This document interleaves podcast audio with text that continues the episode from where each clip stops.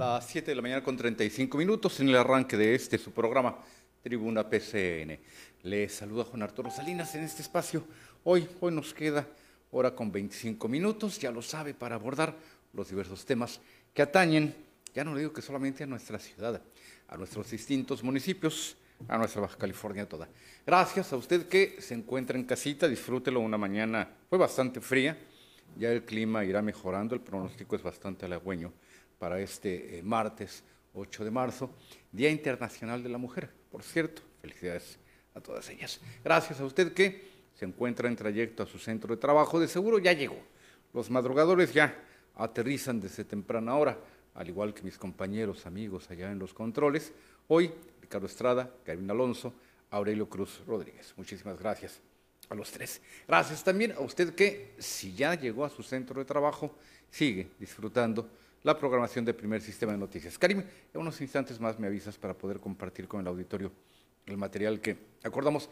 La tarde de ayer fue muy esperada la conferencia de prensa en la cual la Fiscalía General de Justicia de Baja California, a cargo de Ricardo Iván Carpio Sánchez, dio a conocer los pormenores, ahora sí ya directamente el móvil y los autores, tanto material como intelectuales, si es que hay algo de intelectual, en ordenar un crimen, una ejecución, en el caso de la muerte del fotoperiodista Margarito Martínez Esquivel.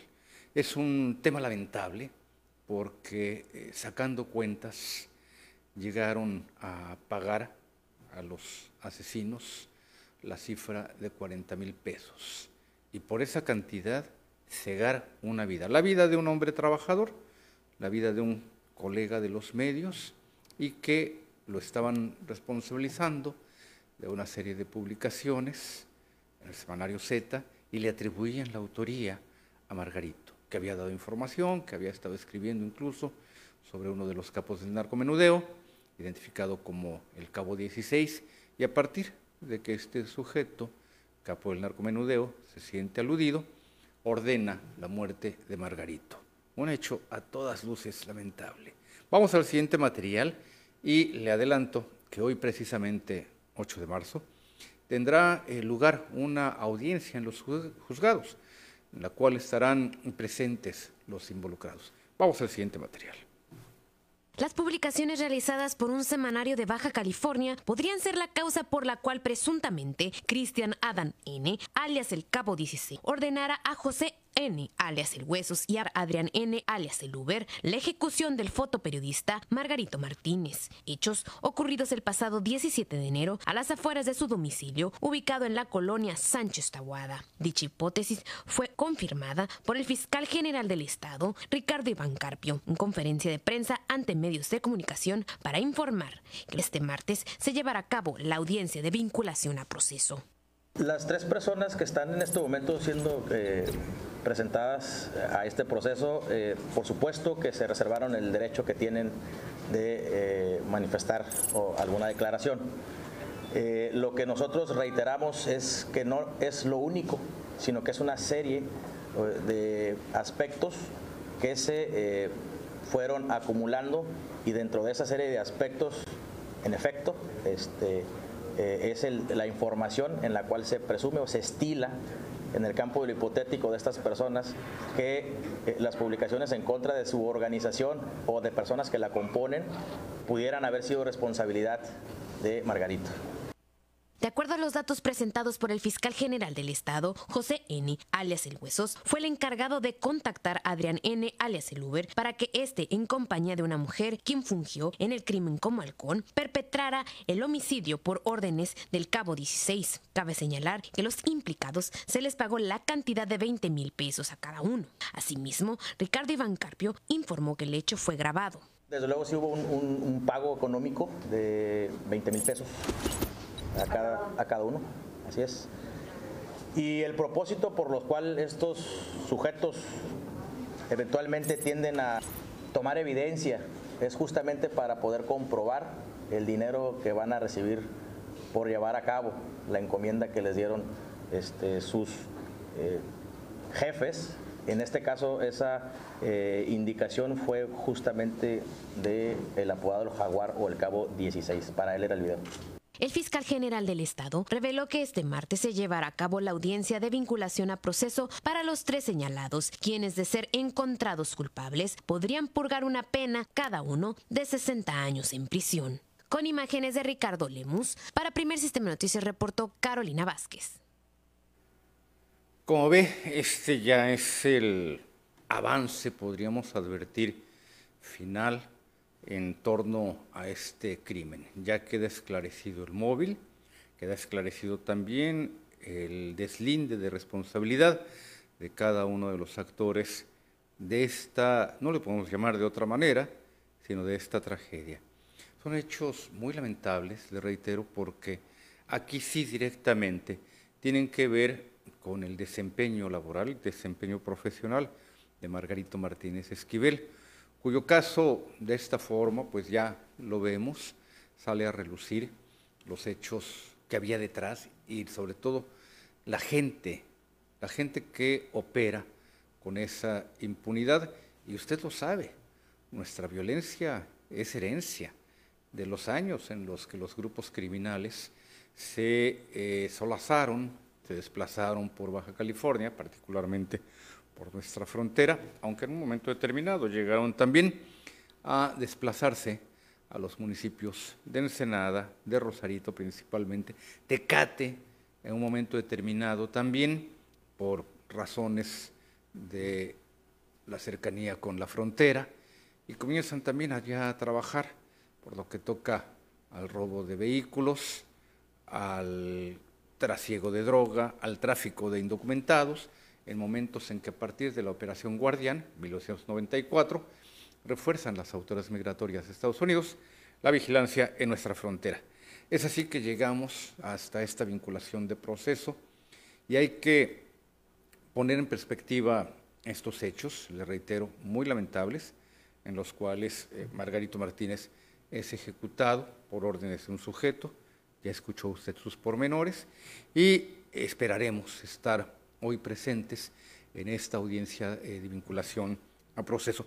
He estado en algunas de estas audiencias en los juzgados, por cierto que pues hay un sentido reclamo al presidente del Tribunal Superior de Justicia, ya que a diferencia de Mexicali, en nuestra ciudad no nos dejan entrar ni con aparatos celulares, ni con cámaras de eh, video, ni mucho menos, mientras que en la capital del estado sí.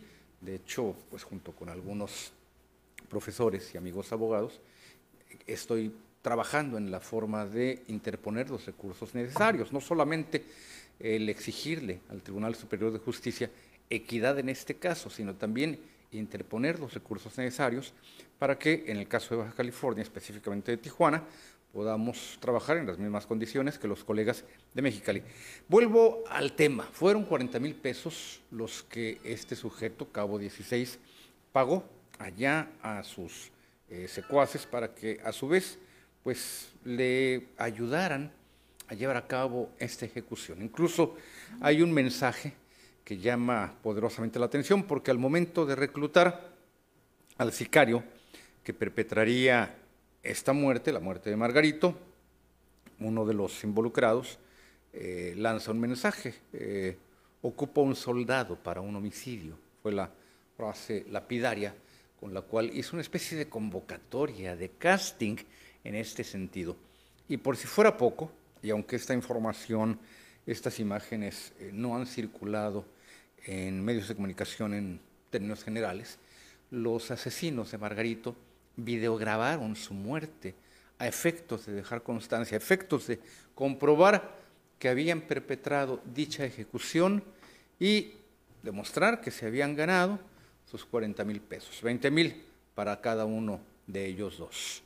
El sujeto eh, conocido como el Uber, apodado como el Uber, por cierto, de nacionalidad estadounidense, pero radicado en la colonia Sánchez Taboada, algo debe haber hecho al otro lado de la frontera para tener que esconderse en esta ciudad y en esta colonia.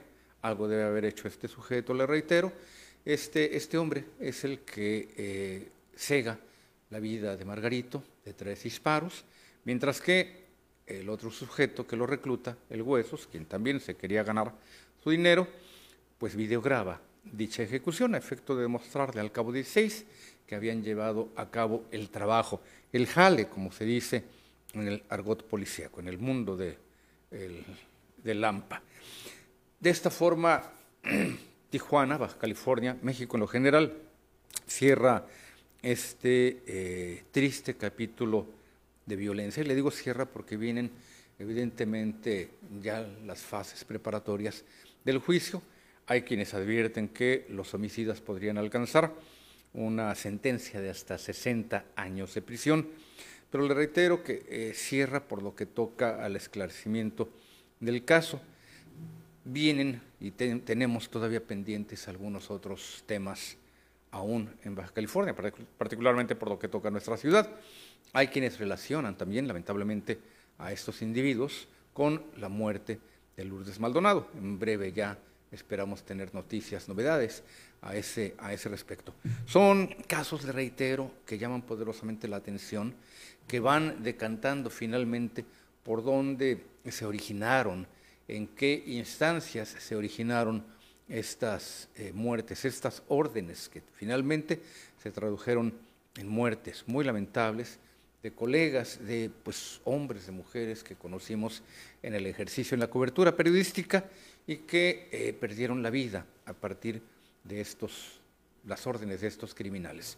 No me voy tan lejos de la colonia Sánchez Taboada, le puedo eh, referir que vamos hacia eh, Camino Verde, ya que usted recordará, la semana pasada, por ahí del arranque de la semana pasada, el lunes, antepasado para ser más exactos, en Camino Verde tuvo lugar una presencia de grietas que se tradujeron en el colapso de unas 90 casas y hay otras más que están eh, etiquetadas en rojo y que representa que corren peligro y sus residentes pues han pasado por diversas etapas en esta tragedia. Este es otro tipo de tragedia, es una tragedia colectiva. Se niegan a dejar sus eh, viviendas, a dejar sus hogares, por lo que tanto han eh, luchado, trabajado, por temor a la rapiña, y pues a este respecto exigen ya también una adecuada reubicación. Vamos al siguiente material de Caro Vázquez.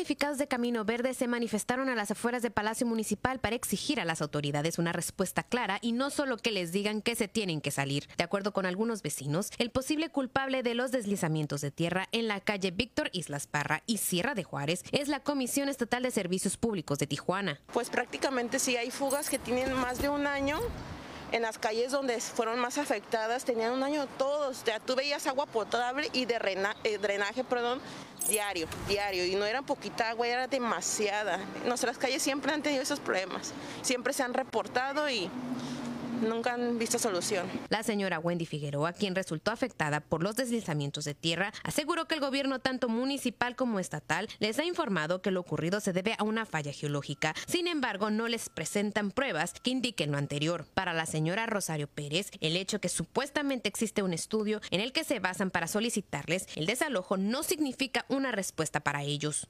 Que nada más llegaron y nos dijeron que era un deslizamiento de tierra, pero sin pruebas. O sea, no nos explicaron y aparte están manejando ahorita que tienen estudios desde el 2017, de 2007. Y entonces nosotros, o sea, ¿por qué si desde el 2007 sabían? ¿Por qué dejaron que SEP siguiera trabajando, haciendo, haciendo las, las reparaciones de fugas y todo? Y no nos alertaron antes. El señor Martín Bautista no solo pide respuestas, también ayuda para las familias afectadas, ya que no pueden salirse de sus hogares a pesar del peligro que corren por la falta de recursos para cubrir el pago de una renta. Aseguran que el albergue habilitado por el Ayuntamiento de Tijuana no es una opción. Exigen la reubicación. Y si te das cuenta, ahorita las rentas están al cielo. Entonces, para buscar rentas, pues no, no, no, ¿cómo se llama? Las familias no van a sobrevivir así, la verdad. Porque si nos vamos al albergue no van a hacer nada. Entonces necesitamos que el gobierno nos ayude. Entonces por eso estamos el día de hoy aquí. Anteriormente, el secretario general de gobierno, Catalino Zavala, informó que el gobierno estatal apoyará a las familias que así lo requieran con el pago de arrendamiento. Sin embargo, hasta el momento, los vecinos afirman que no han recibido tal ayuda. Con imágenes de Jesús González, para Primer Sistema Noticias reportó Carolina Vázquez. Hay que estar, hay que estar muy, pero muy atentos a lo que ocurre en el caso de estas familias de Camino Verde y atender también debidamente a los damnificados. Lamentablemente, solo, solo hasta que llegan a ser muy mediáticos estos casos, como ocurrió en el de los damnificados de Cumbres del Rubí, es que las autoridades, recordará usted, brindaron atención. Y eso con todo y las reservas, porque esto de brindar desatención, la verdad, los damnificados de Cumbres del Rubí en realidad solamente recibieron una respuesta concreta, casas, propuestas de terreno durante el gobierno anterior, el gobierno del Estado, que encabezó el ingeniero Jaime Obrilla, porque ni la administración de Francisco Vega, ni el gobierno municipal que encabezó Juan Manuel Gastón Buenrostro, les dieron una cabal respuesta, los dejaron al garete, abandonados, colgados de la brocha, como se dice. Hay eh, casos eh, que llaman poderosamente la atención, por ejemplo, los damnificados de, le va a resultar también familiar este otro caso, la colonia Sánchez Taboada, en donde no se trató de ninguna forma de invasión, ni mucho menos. Se trata de familias que compraron sus predios, que los pagaron debidamente y que posteriormente se vieron afectados por este tipo de afectaciones geológicas. Y los gobiernos en su momento pues olvidaron, patearon el bote, dejaron que pasaran los tiempos a efectos simple y sencillamente de terminar sus gestiones y que el problema lo heredaran los siguientes gobernantes. Así las cosas, pues es un panorama muy difícil, no hay un protocolo, no hay un mecanismo en Baja California, especialmente el caso de Tijuana, usted lo sabe, donde nuestra muy accidentada topografía nos ha eh, hecho ver cómo se pueden presentar este tipo de problemas, ya sea en la colonia Camino Verde, no es el primero, lamentablemente, la parte alta de Camino Verde igualmente ha sufrido mucho por este tipo de eh, circunstancias e igualmente apuntan hacia la Comisión Estatal de Servicios Públicos de Tijuana para señalar que de allí provienen las fugas y por consiguiente los eslaves. Camino Verde, parte alta, y en esta ocasión otro caso más, igualmente en Camino Verde. Sánchez Taboada, hay al menos dos casos similares también. Colonia Manuel Paredes, División del Norte, mm, Lomas Verdes, si mal no recuerdo que es el, el, nombre de este otro fraccionamiento, por cierto, un fraccionamiento privado. Allí sí estamos hablando incluso de un fraccionamiento residencial cuyos compradores pues desembolsaron cantidades considerables para adquirir una residencia. No le hablo de una pequeña vivienda, no le hablo de una pequeña casa, de una residencia de cierta consideración. Allí también fueron abandonados y con todo y ello, la fraccionadora seguía construyendo en algunas otras áreas sin atender a los damnificados. Por ahí nos vamos a volver a dar una vuelta para saber qué es lo que ha pasado en esos, en esos casos. Cumbres del Rubí, que es el ejemplo que ya hace unos instantes le di, y varios otros casos más que de momento le podría señalar, que se me escapan a la memoria, pero los más grandes, los más considerables son estos precisamente los que le estoy indicando. Así que estaremos también muy atentos a lo que acontece en este caso y pues eh, ya le platicaremos a este respecto de todo lo que ha ocurrido en torno a esta, a esta situación. Y pues que señalarle, por cierto me quedan solamente tres minutos, dos minutos para eh, hacerle un preludio al siguiente tema que quiero abordar eh, con usted. Ayer, eh, lunes, ya propiamente hablando, primer día hábil de la semana, ya las autoridades que tuvieron conocimiento de los hechos de esta tragedia en el estadio de fútbol de Querétaro La Corregidora, ya comienzan a tomar cartas en el asunto e incluso en redes sociales y en algunos medios de comunicación formales a través de los videos logrados captar justamente en las redes sociales, ya han sido identificados 26 individuos que son los que propiciaron la violencia en el Estado, entre otros más. Pero fíjese lo que 26 personas pueden hacer, cuánto daño pueden causar al haber propiciado, le reitero, la violencia en un estadio de fútbol durante un juego y por temas que la verdad pues nada tendrían que ver con razones verdaderas, con razones de peso. No quiero minimizar un partido de fútbol, pero simple y sencillamente porque unos le van a un equipo y los otros le van al otro. Yo no entendería la dimensión de tamaña barbarie, porque por el principio de cuentas el fútbol no me llama la atención en lo más mínimo. Quiero entender a los aficionados, pero sí señalarle que allí la verdad estamos ante una barbarie tremenda que ni siquiera el conflicto famoso mundialmente conocido como el de Rusia y Ucrania tiene tanta falta de sustento como el hecho de decir yo le voy al Atlante y yo le voy al Zacatepec. No puedo pensar en mayor imbecilidad. Voy a la pausa, regreso con usted en punto de las 8.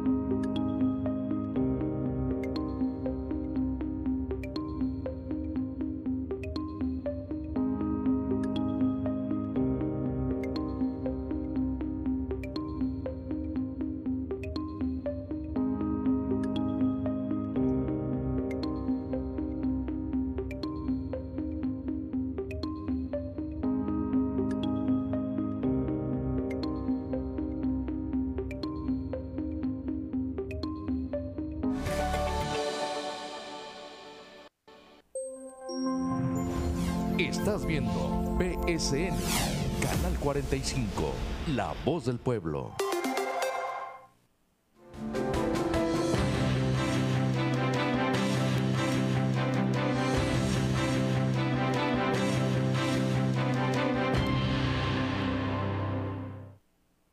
Ya estoy de regreso con usted cuando son las 8 de la mañana en punto. Karim, por ahí te envié un par de eh, guías para seguir abordando el tema que le refería. Y por cierto, eh, gracias, gracias a usted que se encuentra siguiendo la programación de Primer Sistema de Noticias a través de eh, PCN en vivo. Rubén Gabarain no sabrá de dónde están vacunando la tercera dosis 59 años. Deme unos segunditos, eh, Rubén, y le busco el, dato. Eh, a través del sitio web de la Secretaría de Salud y le voy, a, le voy a informar sobre los puntos de vacunación. Aquí ya me aparecen, déjeme nada más checar si se trata de los puntos de vacunación para el día de hoy. Y en unos instantes, eh, Karim, si me vas preparando los materiales que, acordamos, en tanto le voy eh, platicando, le voy platicando al señor Gabarain, en donde podrá usted eh, pues recibir esta, esta jornada de vacunación para hoy, martes 8 de marzo. A ver, le voy a dar los siguientes datos. Parto del hecho de que el señor Gabarain me está escribiendo de aquí de Tijuana, pero le doy también de una vez los puntos de vacunación en Mexicali, Plaza Cachanilla, en modalidad peatonal, de las 8 de la mañana a las 14 horas. Centro de Salud Veracruz 2, también modalidad peatonal, de las 8 de la mañana a las 14 horas, así como Plaza Carranza, igualmente modalidad peatonal, de las 13 a las 17 horas. En Tijuana, señor Gabarain, la clínica Mariano Matamoros de Iztecali, modalidad peatonal, de las 8 de la mañana a las 14 horas, y el Centro de Salud Francisco Villa, igualmente modalidad peatonal, de las 8 a las 14 horas, así como una brigada itinerante móvil, que tiene que ver con la vacunación para aquellas personas postradas. Hasta AstraZeneca es la dosis disponible, refuerzo para personas de 18 años en adelante y primeras y segundas dosis para población rezagada y Pfizer para menores que cumplan 14 años este 2022 y primeras y segundas dosis de 15 a 17 años de edad. Para usted, señor Gabarain, eh, pues recibirá su refuerzo con la dosis de AstraZeneca. Es un buen tipo de fármaco, es un buen tipo de biológico, es recomendable. En el caso de Ensenada, la jurisdicción sanitaria número 3 en modalidad peatonal, de las 9 de la mañana a las 18 horas, así como una brigada itinerante que recorrerá el cañón Buenavista. Igualmente, las dosis en estos casos son AstraZeneca, refuerzo para personas de 18 años en adelante, y Pfizer para quienes cumplan 14 años en este 2022. Tecate, Centro de Salud Tecate en modalidad peatonal, 8 de la mañana a las 14 horas, al igual que en el caso de Rosarito, Centro de Salud Rosarito, igualmente modalidad peatonal. Concluyo con Vicente Guerrero y San Quintín, Salón Social Vicente Guerrero en modalidad peatonal, 8 de la mañana a las 14.30 horas, y Salón Social Colonet de 8 de la mañana a 14.30 horas. Me faltó un punto, me faltó un punto, le decía que, que concluía, pero no. San Felipe, Centro de Salud San Felipe en modalidad peatonal de las 8 de la mañana a las 14 horas. Esto por lo que toca al mensaje del señor Gabrain. Vamos ya al material que quise eh, compartirle en torno a este tema, la inquietud y la secuela de lo que ha ocurrido a partir de los hechos sangrientos la noche del sábado, la tarde del sábado, para ser más exactos, en el Estadio La Corregidora de Querétaro. Vamos al siguiente material. La tarde del sábado 5 de marzo quedará marcada como el capítulo más sangriento de la historia del fútbol, no solo en México, sino a nivel mundial.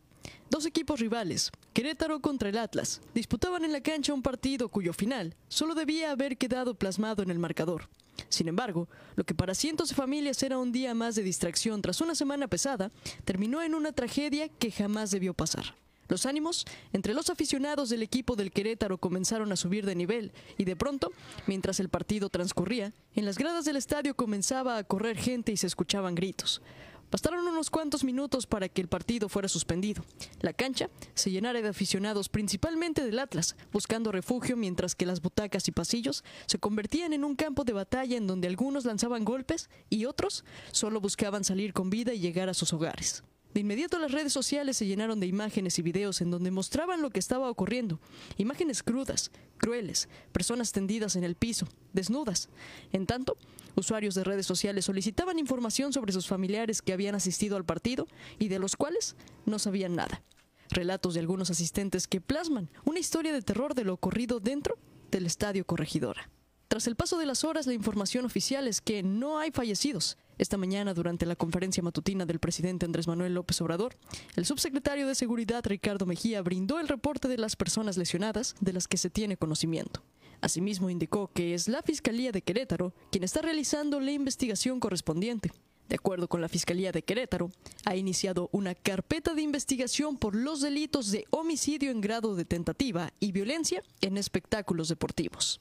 Para Primer Sistema de Noticias informó Nazul López.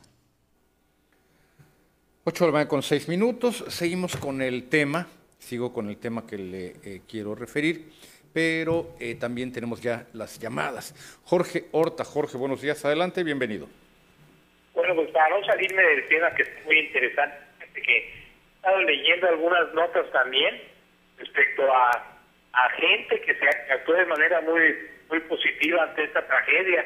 Ahí se nota, se hace notar en un periódico que una persona, un niño de 2, 7 años, entregó, entregó su camiseta a una persona para que no le hiciera nada. Una mujer le entregó la camiseta y le dijo, ponte la camiseta, te la pones, no te van a hacer nada al ver que eres de nuestro equipo. Sí. Y efectivamente la mujer salió ilesa y luego buscó al niño para regresar la camiseta, lo cual se hizo viral en las redes sociales. También por otro lado, el entrenador del equipo de, de, Gallos de Jalisco eh, entregó también, eh, calmó las cosas ahí. Eh, pues primero salió un video donde decía, vamos a reventar a esta persona, hágase para allá.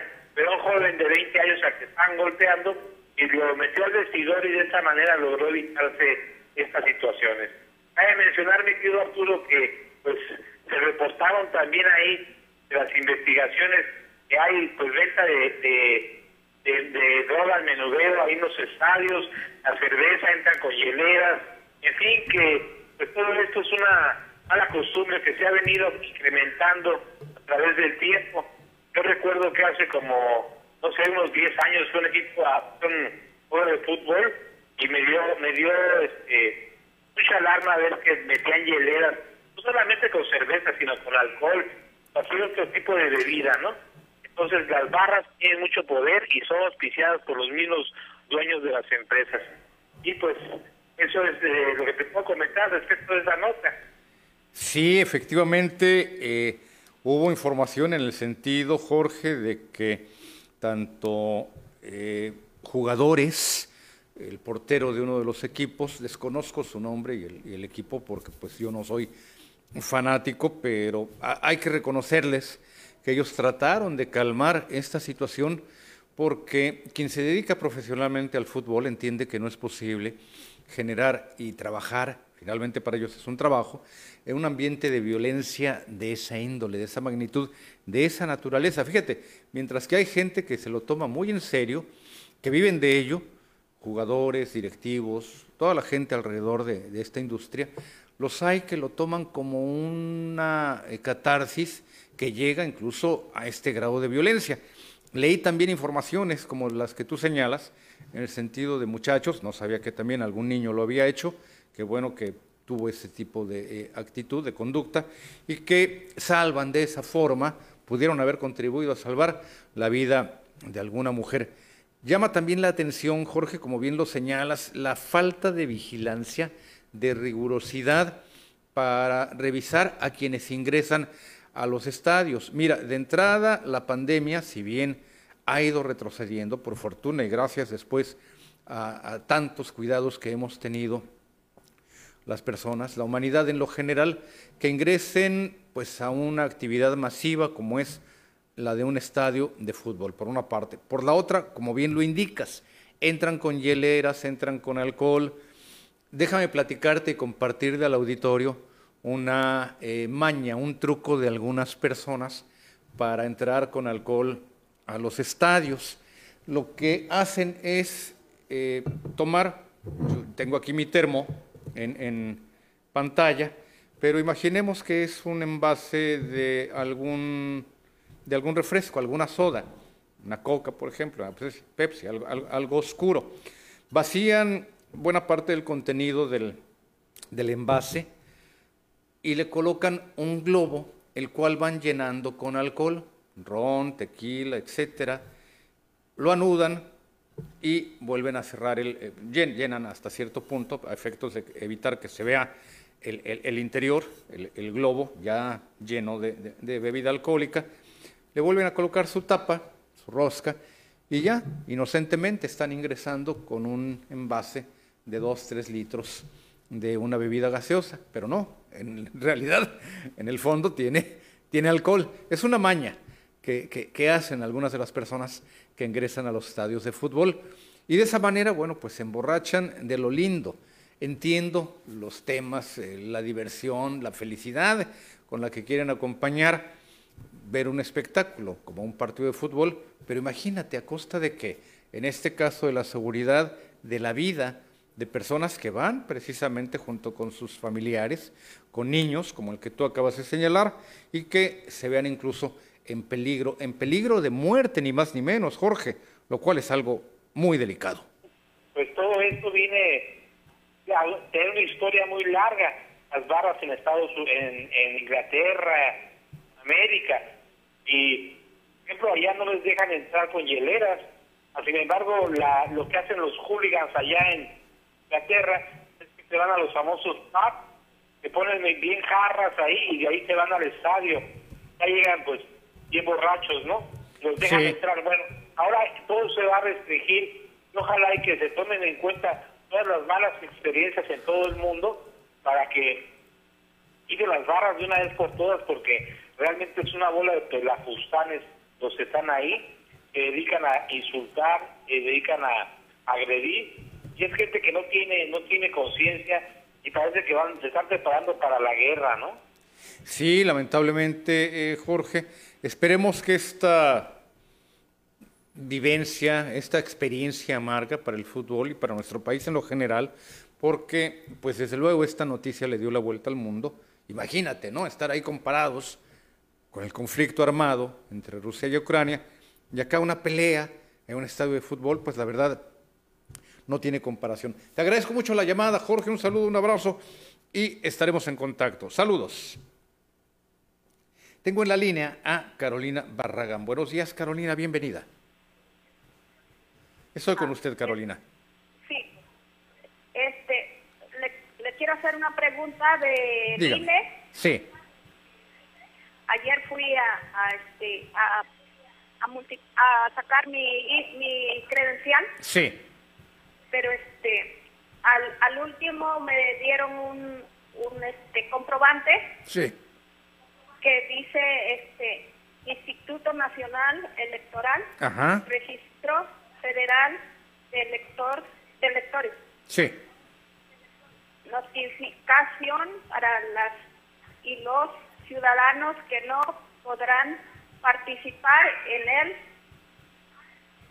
proceso de revocación de mandato. Sí. del 2022. Este, es, es verdad que no va, no va a poder participar la gente que está renovando su, credencial.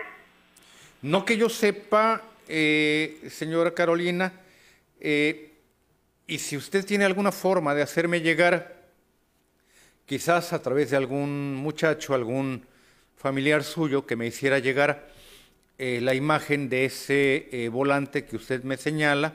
Con mucho gusto investigo el tema. Igualmente, le voy a preguntar a nuestros contactos del Instituto Nacional Electoral, porque, a ver, quiero pensar entonces, señora Carolina, que usted o no tiene su credencial de elector o le van a renovar su credencial y en ese inter no pueda participar.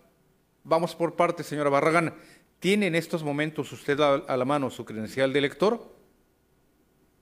No, ya la dejé porque dice que me la dan hasta el 10. Ok, hasta el 10 de abril. Ah, bueno, entonces sí, efectivamente. sí. de marzo. 10 de marzo. Pues parto del hecho de que usted sí va a poder, pues 10 de marzo, estamos hablando pasado mañana, parto del hecho de que usted sí va a poder participar en el proceso de revocación, señora Carolina, porque este eh, proceso de revocación de mandato tendrá lugar el 10 de abril. Hay todo un mes exactamente para que usted pueda eh, tener a la mano ya su credencial de elector, a menos, a menos que su credencial no se la entreguen en este lapso, en este plazo, señora Carolina. que están haciendo puede ser alguna trampa, ¿no? Pues quizás más que una trampa, investigarlo.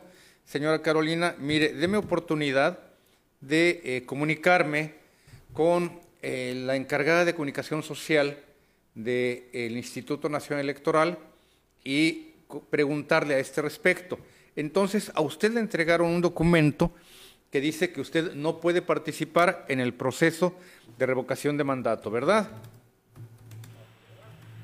Sí, porque es mucha gente la que está renovando su... Claro, claro, es que en estos momentos apenas están haciendo el trámite de personas a quienes la credencial de elector se les venció hasta hace un año o más, porque las listas, las filas de eh, citas se saturaron por el tema de la pandemia. ¿A qué módulo acudió usted, señora Carolina? La que está allá en, el mercado este 2021, enfrente, por la casa. ¿Me dice qué colonia? Este. Por el siglo XXI. Ah, ok, ok, ok. La, presa. Sí, sí, ya ubico, ya ubico más o menos. Está a la altura de el Mercado de Todos en el Boulevard Díaz Ordaz. Sí. Sí lo ubico, sí conozco esa, esa, eh, eh, esas oficinas distritales. Le estoy preguntando ya a eh, la licenciada Yasbet Sánchez, quien es la delegada de comunicación aquí en Baja California del Instituto Nacional Electoral, y le estoy señalando que a usted le entregaron un volante que dice que no podrá participar en el proceso de revocación de mandato. Deme oportunidad de que me respondan al respecto, señora Carolina.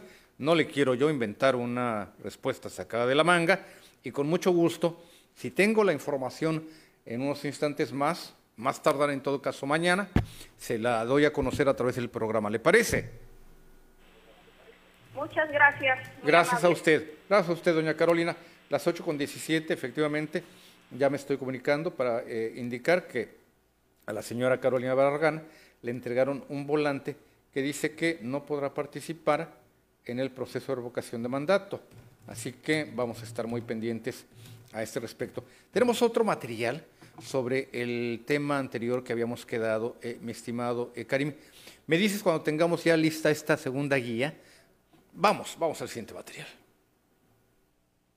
Después de la tragedia ocurrida este fin de semana en el estadio La Corregidora durante el partido Gallos contra Atlas, la afición del balompié plantea si lo mejor es seguir apoyando a los equipos desde las gradas de los estadios. Fronterizos dudan sobre la forma en que apoyan a los futbolistas.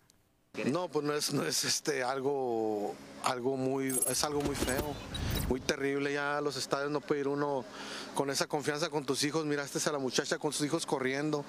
Ya es algo muy horrible, men. O sea, que tú vayas a un estadio de fútbol y, tengas ese temor de que te van a hacer algo, pues las barras. Entonces es preferible quedarse uno en casa y, ver los partidos de fútbol, bro. Eh, esta tragedia se debe más en nada eh, por la vigilancia, la seguridad que hay en esos estadios es malísima, eh, malísima. Este, la afición, pues en todos los estadios, en todos los estadios de México la afición es caliente. No me pueden decir que aquí en Tijuana no. Más que nada yo creo que es deficiencia policiaca. La Fiscalía General del Estado de Querétaro hasta el momento ha reportado 26 heridos y 30 sospechosos que están siendo investigados por el incidente. Los tijuanenses tienen una joven afición por el equipo local y sugieren medidas para los próximos juegos. Pues aquí en el estadio de Cholos, como lo clásico, no hay vallas, ¿no? Y es la regla principal, ¿no? cuidar a la gente. Y, es, eh, y en otros estadios debe ser exactamente lo mismo, pero mi recomendación ahí son las medidas de seguridad principalmente. Este, tener cierta capacidad de custodiar a los aficionados para que tengan el mejor resguardo. Para la próxima se puede hacer una estampida, ¿no? Pues yo aquí los he traído y la verdad sí, ¿eh? Yo no he tenido problema. De hecho aquí no. Aquí no he tenido problemas en el Azteca o así. Y no problemas, sino que son discusiones, ¿verdad? Son discusiones con la demás porra, pero lo que siempre ha vivido con nosotros o allá o aquí es que puede estar el, contrario a un lado y, le gritas, te grita, pero sale y bien tus compañeros, nos vemos para la próxima, no pasa nada. O sea, es deporte. Es deporte, tú, aunque apuestes, no vas a ganar nada, no tienes por qué agredir a otra persona, eso está mal. Entre los motivos más mencionados por la población como causantes de estos eventos están el uso de alcohol por los espectadores, que aumenta los ánimos durante el juego. Los fronterizos mostraron interés en que se tomen medidas para evitar ese tipo de eventos. Que cierren mejor las puertas a las barras de otros equipos, bro. Mejor que nomás dejen entrar a los que son de aquí de Tijuana y así. Y que tengan detector de metales ya. En todos los estadios, bro. Haya detector de metales como los cuando vas al partido de fútbol americano. La muchacha a la que pasaron ahí de los lentes le prestó una navaja al muchacho para cortar la red. Eso se vio obvio. ¿Cómo va a ser posible que tú entres con un, con un arma cortante a un estadio? Las investigaciones referentes a este caso continúan. Hasta el momento se discute si los equipos involucrados en el juego deben ser sancionados. Con información de Andrés Barba e imágenes de Luis Carlos Ramírez para Primer Sistema de Noticias. Vamos a la pausa.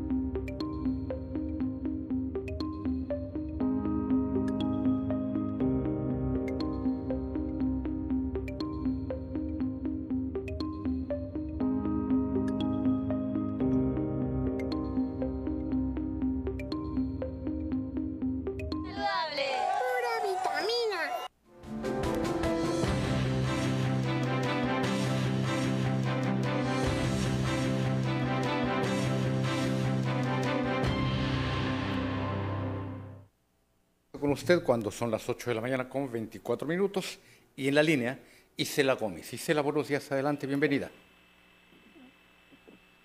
Señora Isela, buen día. Miren, aquí molestándole para comentarle lo siguiente. Sí. Mi papá fue la semana pasada a renovar su credencial de lector en el módulo del centro. Ajá. Calle Segunda. Efectivamente, sí. Le dijeron que Primero me dijo la señorita, venga el primero de, de marzo, le vamos a entregar su credencial. Sí. Mi papá fue, pero llegando ahí, le dijo a la señorita, ¿qué cree señor? Su credencial no llegó.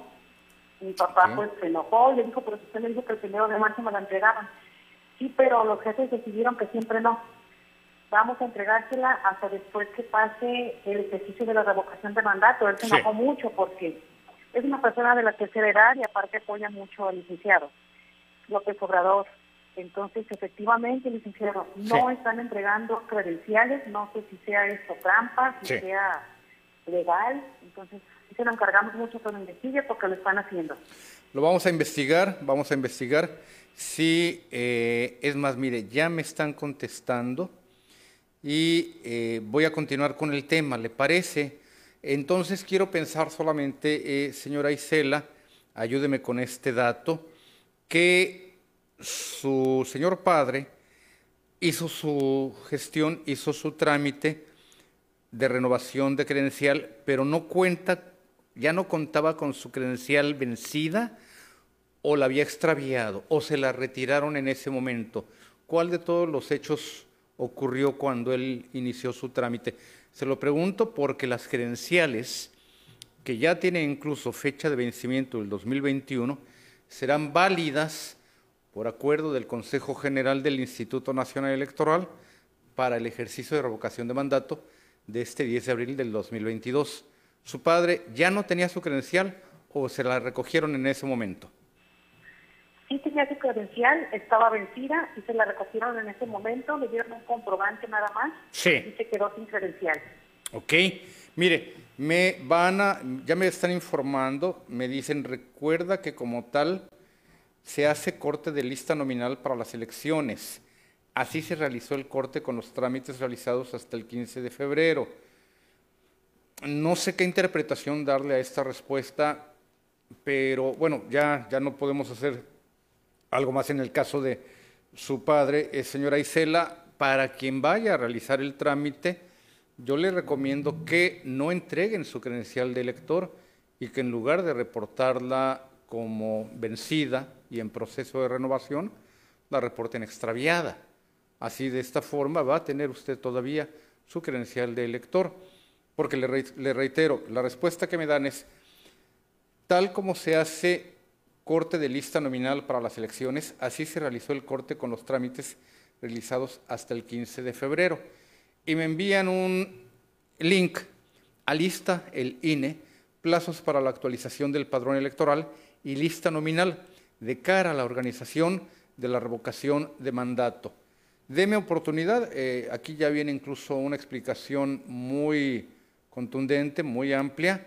El periodo para solicitar, solicitar la reposición de la credencial para votar por robo, extravío o deterioro grave concluirá el 17 de febrero del 2022, Deme- que ya pasó. Deme oportunidad, señora Isela, de darle lectura a este comunicado. Es el número 24 del Instituto Nacional Electoral y preguntar a este respecto. Por lo que dice usted, a su padre le eh, dieron una nueva fecha. Le dicen que ya va a ser hasta después del 10 de abril. ¿Es así? Así fue. Sí, sí, muy lamentable que no le tengan su credencial y como usted señala, su señor padre quiere participar en este ejercicio de revocación de mandato y lamentablemente pues lo que estamos viendo es que eh, se la van a tener hasta después. Déjeme seguir preguntando a este respecto, señora Isela, y con mucho gusto voy a preguntar pues si hay manera de que en el caso de él o de algunas otras personas les entreguen su credencial, su documento, antes del proceso de revisión de revocación de mandato. Muchísimas gracias por la llamada, señora Isela. Eh, le reitero, tendría yo que leer el documento, el, el comunicado del cual me envían un link y explicar a este, este respecto. Tengo en la línea a Jesús Segura. Jesús, adelante, buenos días, bienvenido. Y mira, yo te llamo referente a lo mismo. Yo hablé contigo en diciembre Sí. por este por el mal servicio que tiene el INE. Yo fui a la, a la oficina del centro Sí. y, y- y ahí, de, plano, y, y yo porque yo no trabajo, te debe casi 10 meses pagar la credencial. Yo seguro que si hubiera trabajado, no, yo era plano, pensamiento era mejor ya no, no agarrarla. Porque, mira, fue un, un día crucis. Y yo, de, de pequeño, fui, de- de- definitivamente yo al centro, de, este, ya no fui, fui al CAI, el centro fui al CAI porque en el centro, desgraciadamente, hay un servicio pésimo, maltratan a la gente, sobre todo en, ese tiempo de diciembre que estaban este, el, invierno muy crudo. Tenían a la gente formada desde, el amanecer ahí, desde el amanecer para pasar unos cuantos, en está no, ya, que si eras adulto mayor podías ir a cualquier hora, no sé en el centro, ¿por qué no? ¿Por qué tendrán esas diferencias? Pero aparte de cualquier cosa, este, que te mandan, vuelvo otro día y vuelvo y así, yo te digo que yo duré dos meses, dos meses para poder agarrar la, la licencia, te digo, afortunadamente uh -huh. yo trabajo, pero si hubiera trabajado no la tuviera. Aparte, el, el, el, este, el, anuncio que tienen de quejas lo tienen adentro y no te dejan entrar solamente que te vayas ya a hacer el trámite o algo. No, no, lo tienen a la gente. Yo le tomé una foto y tienen que agacharse, no, no, no querían que le tomara foto. Ah, este, el de Empleo me dice de qué termine. Este, yo, yo, pienso que, que, que a mí, mira, tengo mi punto de vista que deberían de quitarle esa, esa facultad, debería haber otro tipo de, de, de identificación oficial que no nomás fuera el mismo. Porque eh, pues, eh, esos pues, se, se, sienten con todo el poder, porque lo, lo, lo, lo tienen, que, que, son únicos. Digo, y, para todos aquí en el INE, y pues por eso se sienten como favorreales anchos. Sí. Tienen todo el poder en la mano. Deme oportunidad, sí, deme oportunidad, don Jesús, de eh, pues informarme más respecto a esta situación que usted nos está compartiendo, la información que también me está enviando el Instituto Nacional Electoral, a efectos pues de aclarar qué es lo que eh, va a ocurrir en este tipo eh, de casos. Yo le agradezco mucho la llamada, eh, don Jesús, y hacerle el llamado, por una parte, a la autoridad electoral para que le informe al ciudadano a este respecto. Y yo a usted, sé que esta es una recomendación que se la hago muy, pero muy a título personal. Si usted no quiere eh, canjear su credencial vencida por una que le vaya a llegar o probablemente también no le llegue, repórtela como extraviada en lugar de reportarla como vencida. Santiago García, don Santiago, buenos días, adelante, bienvenido. Ah, sí, sí, buenos días, licenciado. Adelante, ¿cómo Santiago. Sí, este, gracias. Ah, oiga, licenciado, digo yo, este, no entiendo por qué los del INE, pues, le ponen tantas trabas a la gente para darle sus credenciales. Dice está que no quieren, no quieren que la gente participe en la votación de, del presidente Obrador. Pero yo, yo, digo, pues entonces a este caso hay que pedir al presidente Obrador, él darse cuenta que no están dejando, están poniendo piedritas para que la gente no vote. Entonces si eso pasa, hay que pedirle que él continúe, continúe hasta el 2024, porque el pueblo quiere, pero pues ahorita todos los, los contrarios, ellos no quieren que continúe, porque, ¿por qué? Porque les afecta y yo, yo digo, pues no, no debe de ser así. Deben de ponerle, pues le- legalmente debe de entregarse las credenciales y que la gente decida si continúa Obrador o no. Pero ahí, ahí ellos están poniendo, yo digo que no es una ley que les obligue para que hagan su trabajo bien como debe de ser. Porque pues, no- uno, uno quiere participar, este Y pues ellos, ellos tratan de poner ese, y me, digan la, esa disque gobernadora que tenemos. Ellos ahorita, pues, como ella, ella le conviene que no continúe porque ella está convirtiendo a Baja California otra vez en, panismo. De ahí, de ahí sale ella y va a quedar otro panista si no nos ponemos, no nos ponemos abusados y la sacamos. Hay que, yo, yo, yo, hay, hay que ir a hacer manifestaciones, como dijo el presidente, pacíficamente y, y exigirle que si no hace el gobierno como, como debe ser, pues que renuncie. Porque tras de ella pues va a venir otro panista y otro así continuamente como cuando entró ese Rufo.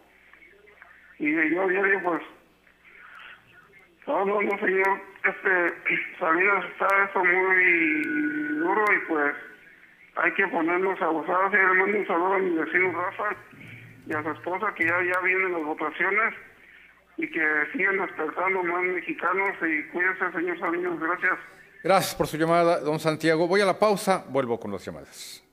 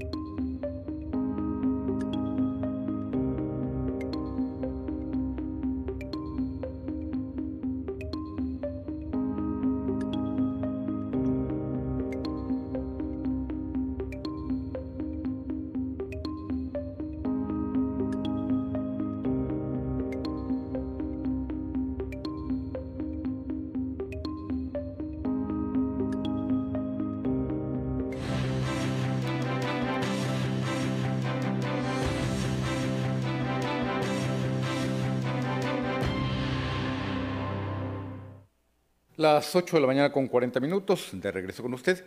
Y en la línea, María Niño. María, buenos días, bienvenida. Señora María, estoy con usted. Parece que no nos esperó la señora María. Le doy lectura a algunos de los mensajes.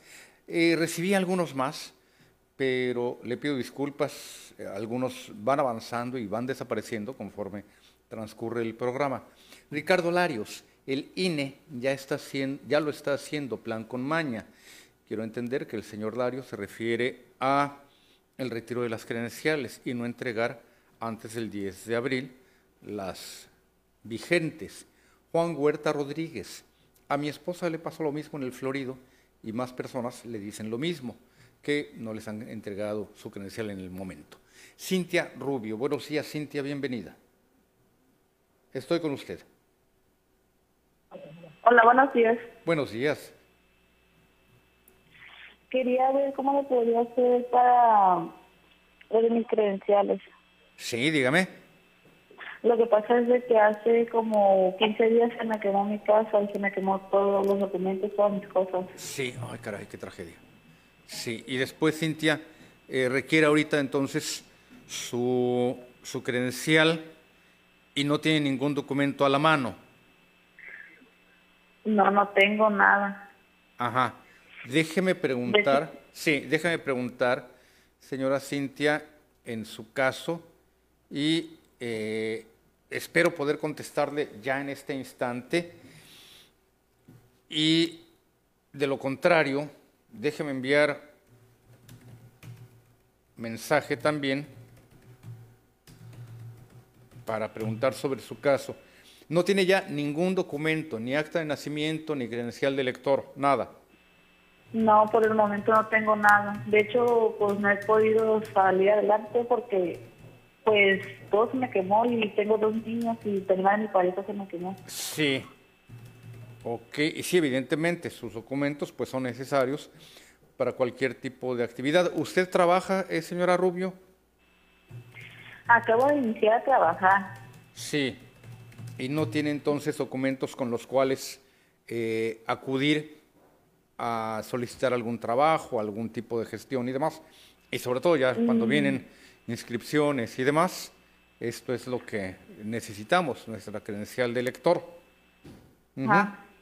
Mire, deme oportunidad, estoy preguntando, por el tiempo, señora eh, Cintia, quizás no le tenga una respuesta para responder de usted en torno a este tema.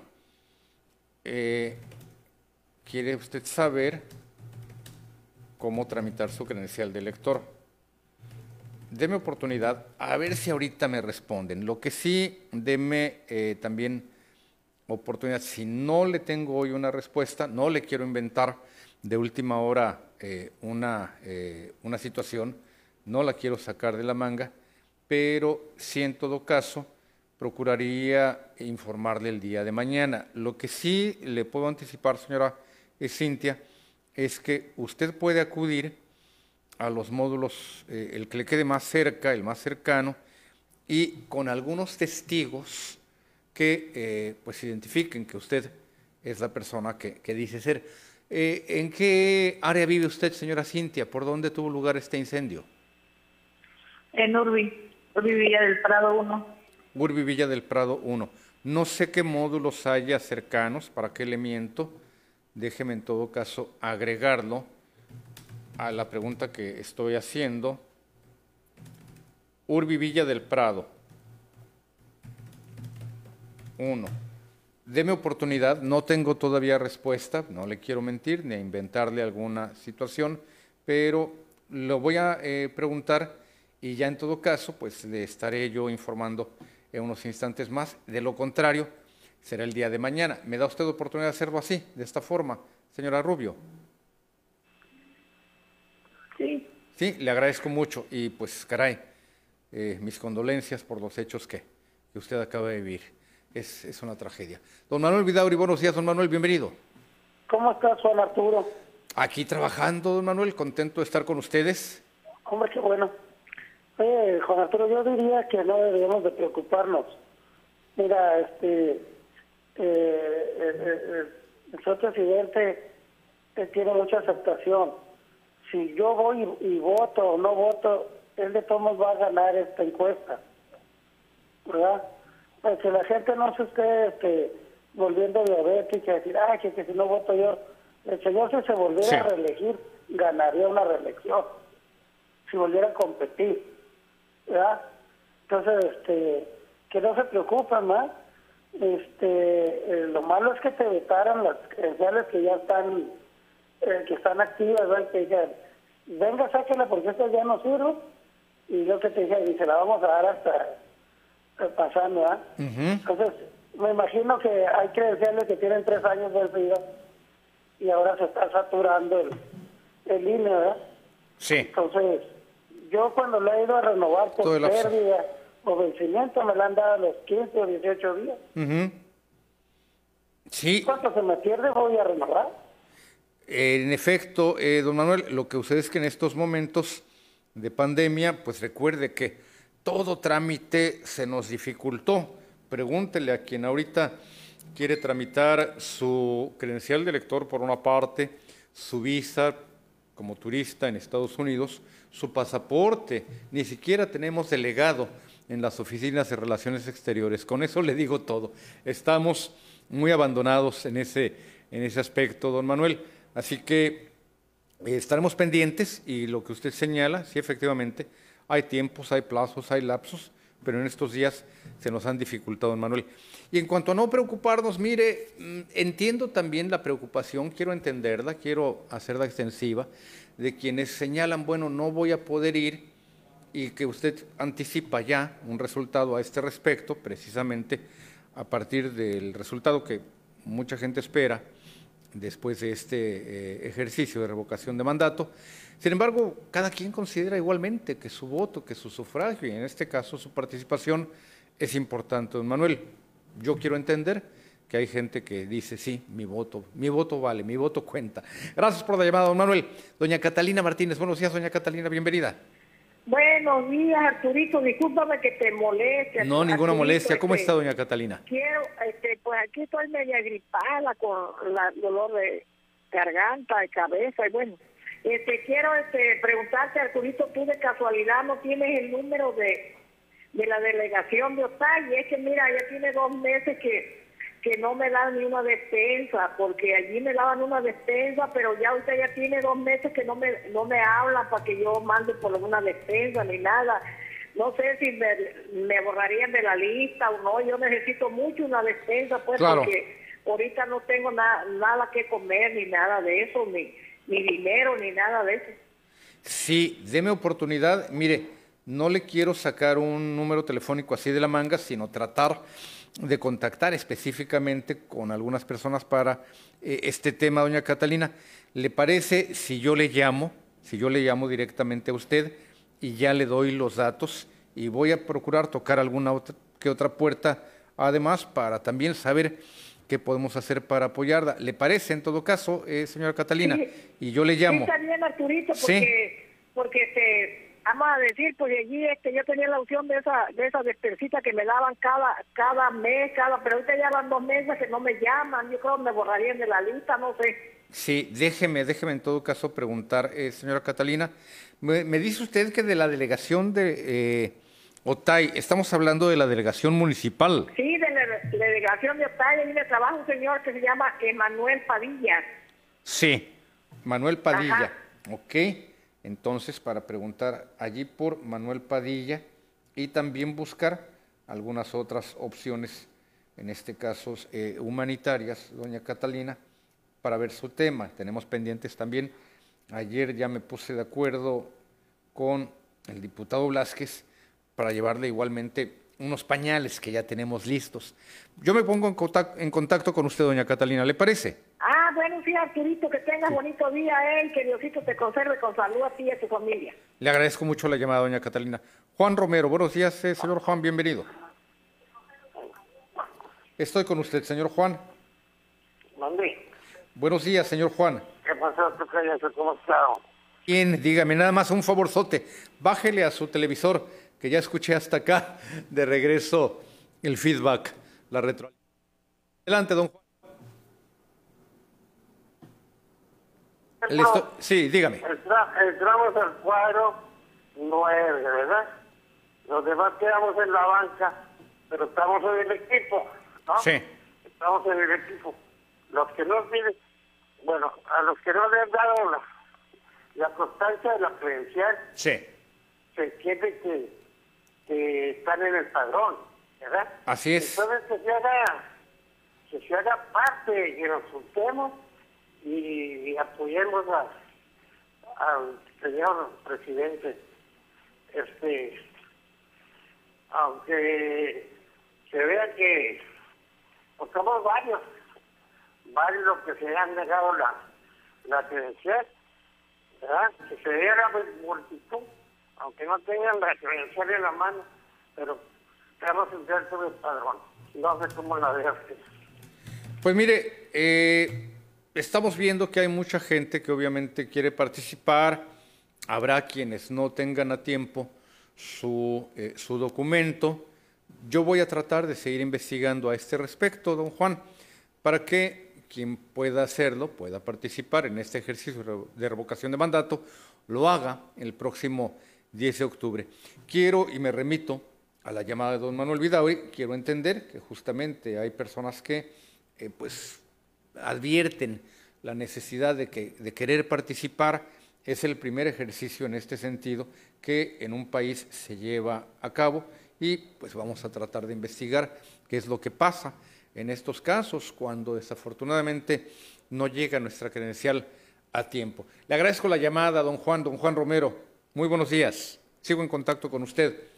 Deme oportunidad de leerle algunas de las eh, portadas de la prensa internacional, que ya tenía días que no lo había hecho. Recuerde usted que desde el arranque del conflicto entre Rusia y Ucrania le había venido leyendo la, información internacional. El New York Times eh, cabecea que la desesperación crece por los civiles atrapados. Se refiere a los civiles en Ucrania. El Washington Post, la crisis humanitaria en Ucrania crece. Esto es lo que refiere el Washington Post. El Clarín, en Argentina, Ucrania rechaza el ultimátum de Putin y se combate cuerpo a cuerpo cerca de Kiev. La hoja de San Paulo, Rusia hace exigencias para terminar la guerra en Ucrania. Le Figaro, eh, de Francia, los ucranianos se unen, se unifican en torno a la resistencia. Eh, The Guardian, de Gran Bretaña, eh, Kiev rechaza la oferta de Putin para que la gente pueda volar eh, hacia Rusia, su, su población. El país, España, temor a la economía de guerra. Es a grandes rasgos lo que le puedo señalar y la información eh, fresca incluso en este sentido es que miles eh, de civiles quedan atrapados en Ucrania. La crisis humanitaria en dicho país se agudizó por la ofensiva rusa. Los alimentos, el agua, la calefacción y los medicamentos escasean cada vez más. A medida que Rusia intensifica ataques cada vez más indiscriminados contra objetivos civiles infraestructura crítica, el temor de que miles de personas en Ucrania puedan morir en los próximos días aumenta si la ayuda urgente no llega pronto y los altos al fuego humanitarios no se afianzan. Un asesor del gobierno ucraniano de Volodymyr Zelensky detalló que 202 escuelas y más de 1.500 edificios esenciales han sido destruidos desde que comenzó la guerra y que casi mil pueblos y aldeas no tienen electricidad, agua ni calefacción. La escasez de alimentos y medicamentos también se agudizó en lo que Ucrania condenó como un asedio de estilo medieval por parte de Rusia. Recuerde estos asedios en los castillos y los fosos y nadie podía pues ni salir ni entrar. La Organización de las Naciones Unidas advirtió que cientos de miles han quedado aislados de suministros críticos debido al cerco militar del Kremlin a las ciudades. Se necesitan urgentemente ventanas de silencio y pasos seguros, es decir, corredores humanitarios fiables y predecibles para reubicar a las personas cuyas vidas están en peligro y proporcionar suministros de ayuda humanitaria, informó la Oficina de Coordinación de Asuntos Humanitarios. Así que pues este es uno de los ángulos de esta muy terrible guerra. En una de las ciudades más desesperadas, el, el cercado puerto sureño de Mariupol, unas 200.000 personas esperan huir. La urbe tiene escasez de agua, alimentos y energía y las redes de, telefonía celular están caídas. Las tiendas han sido saqueadas mientras los residentes buscan artículos esenciales. Los hospitales de Mariupol se enfrentan a una gran escasez de antibióticos y analgésicos y los médicos realizan algunos procedimientos de emergencia sin ellos. En el área de Irpin, cerca de Kiev, no hay electricidad, agua ni calefacción desde hace días. A fin de avanzar hacia una solución humanitaria, Rusia anunció treguas locales en ciudades de Ucrania a partir de hoy para permitir la evacuación de civiles del conflicto, el cual siguió escalando ayer con la muerte de 13 personas en el bombardeo de una panadería industrial a 50 kilómetros de la capital. Este es, este es a grandes rasgos, el panorama que en estos momentos se vive en Ucrania. Ya nos vamos, pásela bien, las 8 de la mañana con 56 minutos, se quedan con el programa Entre Columnas a cargo de Marco Blasque Salinas. Yo me despido, pásela bien, tenemos una cita el día de mañana.